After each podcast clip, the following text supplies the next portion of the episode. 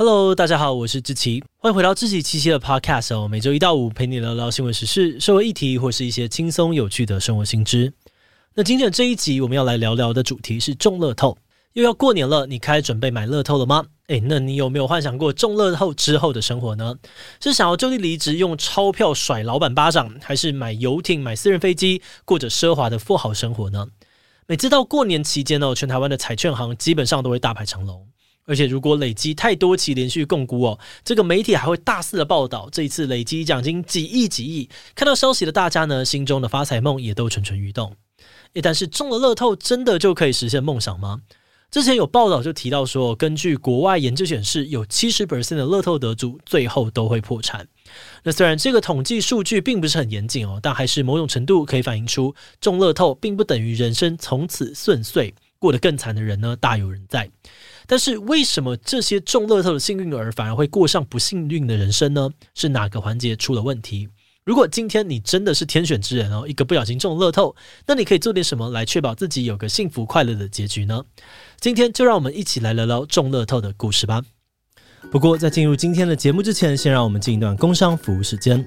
为台湾影音创作者打造的年会 FitCon 即将在三月登场喽！创作者经营频道之后会遇到很多的挑战，订阅数也难以成长，原因有很多，可能是频道的定位不明，抓不到观众的偏好，也不知道如何互动，或相同题材的竞争者变多，内容难以杀出重围等等。如果你有这些困境，这场年会能够协助你解决问题。在年会当中九 man、Chip、艾丽莎莎等一线的创作者会分享经营上面的各种值得参考的独门策略。毕竟你的问题，他们也都曾经经历过。而此外，YouTube 跟 PressPlay 的官方代表也会从平台跟市场的趋势切入，帮你找到更有成长潜力的方向。年会将于二零二三年三月十五日举办，有现场实体票，也有线上的影片票可以远端参加。目前早鸟票热烈的贩售当中，有近五折的限时优惠，输入折扣码 FitCon 七七 PC 还能够再折一百。现在查看资讯栏的链接报名，找到频道的成长方向吧。好的，那今天的工商服务时间就到这边，我们就开始进入节目的正题吧。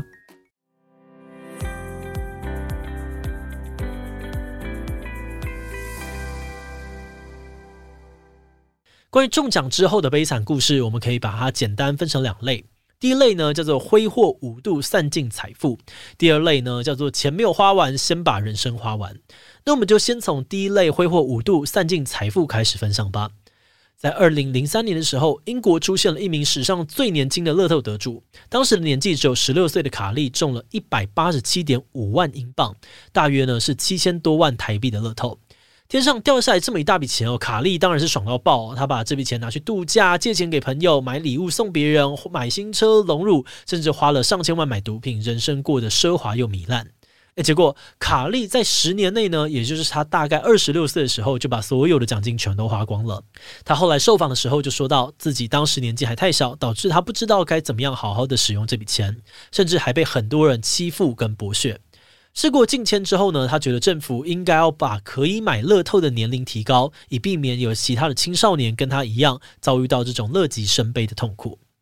那我们的第二位散尽财富的散台童子呢，是来自于美国佛罗里达州的爱德华斯先生。他在二零零一年的时候中了两千七百万美元的乐透，大概有台币八亿哦。中奖之后呢，他买了一栋海边的豪宅、三匹赛马、一架私人飞机。然后又花了超过三千万台币买名车，花了上亿元投资两家公司。那听到头昏脑胀了吗？帮你整理一下。爱德华斯呢，在中乐透的三个月内就花了将近一亿台币，而之后的那一年呢，他大概又花了四亿。最后他在五年之内就把八亿的奖金全部花光了，一毛都不剩。诶，这些人是在比谁花钱的速度比较快吗？真的是失心疯，卯起来挥霍。好的，那回到第三位哦，花钱比翻书还要快的乐透得主是住在英国的医院工友麦金尼斯。他在一九九七年的时候中了一千万英镑奖金哦，大约是三到四亿台币左右。那他是怎么花这笔钱的呢？首先，他很大方的花了一亿在他的亲友身上，然后又花了几千万买各种的超跑跟豪宅。而最狂的是呢，他甚至拿超过一亿台币解救一家陷入财务危机的足球队，直接买下球队当老板。但很不幸的是，这位乐善好施的麦金尼斯呢，也只用了不到十二年的时间，就把所有的奖金花光了。那从前面几个人的故事当中呢，我们可以发现哦，他们都有个共同点，是在得奖后没有过多久，就买下了各种以前从来买不起的奢侈品，买房、买车、买球队、买飞机，结果一不小心钱就花光光了。但话说回来，为什么这种意外之财特别容易花光呢？我们在这里呢也整理了两种主要的可能原因。第一种可能原因是来自于诺贝尔经济学奖得主塞勒的心理账户理论。这个理论呢是在说，你怎么花钱跟你怎么得到这笔钱，两者之间有很大的关系。譬如说，如果你赚钱的时候超辛苦，每分每秒都很煎熬，那你在得到这笔钱之后，就会对这笔钱采取比较谨慎的态度，避免浪费。但是如果今天这笔钱是来自于老板给的工作奖金，或是中乐透、中发票的这种意外之财，那人们就会倾向认为这笔钱是不劳而获得来的，要怎么花都可以。简单来说，不是努力奋斗来的钱呢，就会特别的容易浪费掉，所以很多乐透得主才会在很短的时间内就把奖金通通花光。那第二种乐透彩金守不住的原因是呢，贫穷限制了我们的想象。这句话真的不是反讽哦。贫穷限制想象背后的原理呢，可能跟人类的行为模式有关。举例来说，我们在台湾花的是熟悉的台币，所以你在花钱的时候呢，对钱的敏感度是正常的。但是如果你今天去到一个币值比较小的国家玩，假设跟台币是一比一百好了，那你身上可能随时都会有好几万块，就会容易产生一种我自己很有钱错觉。这种时候呢，你对于物价的敏感度可能就会比原本还低，因为感觉钱很多嘛，所以花的时候呢，就比较不会去计较这些零头。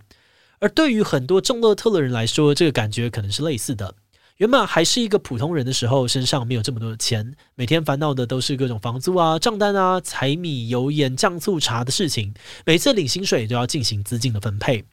就算身上有闲钱哦，最多可能就是买一个比较贵的三 C 用品，一两件奢侈品或者出国旅游。但基本上，大部分的一般人呢，都很难想象身上突然多了好几个亿是怎么一回事。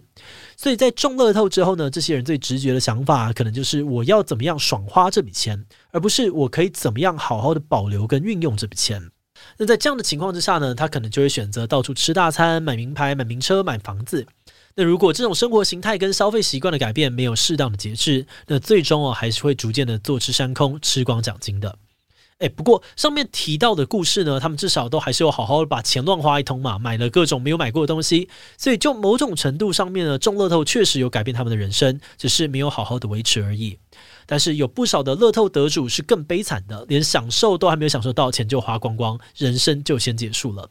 譬如说呢，在美国曾经有个乐透得主丹皮尔，他中了大约六亿的台币，得奖之后呢，他对家人也很慷慨，但这样的慷慨却引来了有心人士的觊觎。后来，他的弟媳，呃，还有他弟媳的男朋友串通起来一起抢劫他，最后呢，甚至还绑架他，要把他给做掉。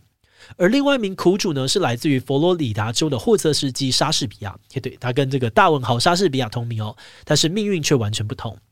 他在二零零六年的时候中了三千万的美金，折合台币呢也是八亿多，但他却被一个骗子给盯上，把他的钱给骗走。在发现自己被诈骗之后呢，他选择找对方理论，结果却被对方直接在胸口开枪，最后伤重不治。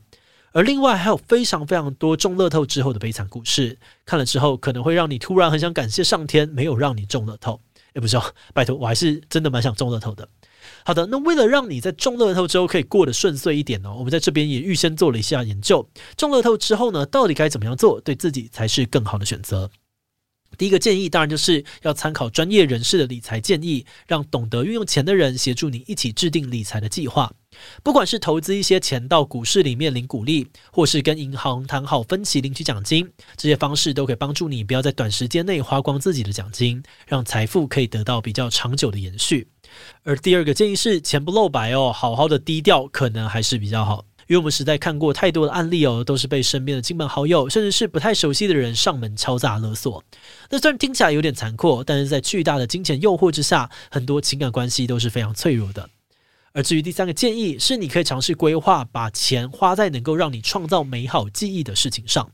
譬如我们看到有份研究里面提到，买东西的爽感基本上呢，只存在于购买的当下。当你买完之后，那个快乐感觉很快就没了。但是体验美好事物的感受却可以留存很久。所以呢，中奖之后，如果你能够综合以上的建议，把钱藏好，做好理财，然后慢慢的在接下来的人生去体验各种让你感觉很美好的事物，那恭喜你，你应该会是一个幸运的乐透得主啊。不过这些规划呢，都还是有个最重要的前提哦，那就是你要先中乐透，才会有这些事情需要烦恼。节目的最后，也想要来聊聊我们制作这集的想法。我们在新闻上面好像常常会看到大乐透啊、威力彩又累积了多少期共估，目前累积的彩金有多少等等。而到了一定的金额，也真的会掀起全民疯乐透的热潮。平常有在买的，平常没有在买的，通通都去排队买乐透，并且各种想象中乐透之后的生活。但是说到这里，你可能会好奇哦，为什么我们自己讲的案例全部都是国外的故事？那台湾呢？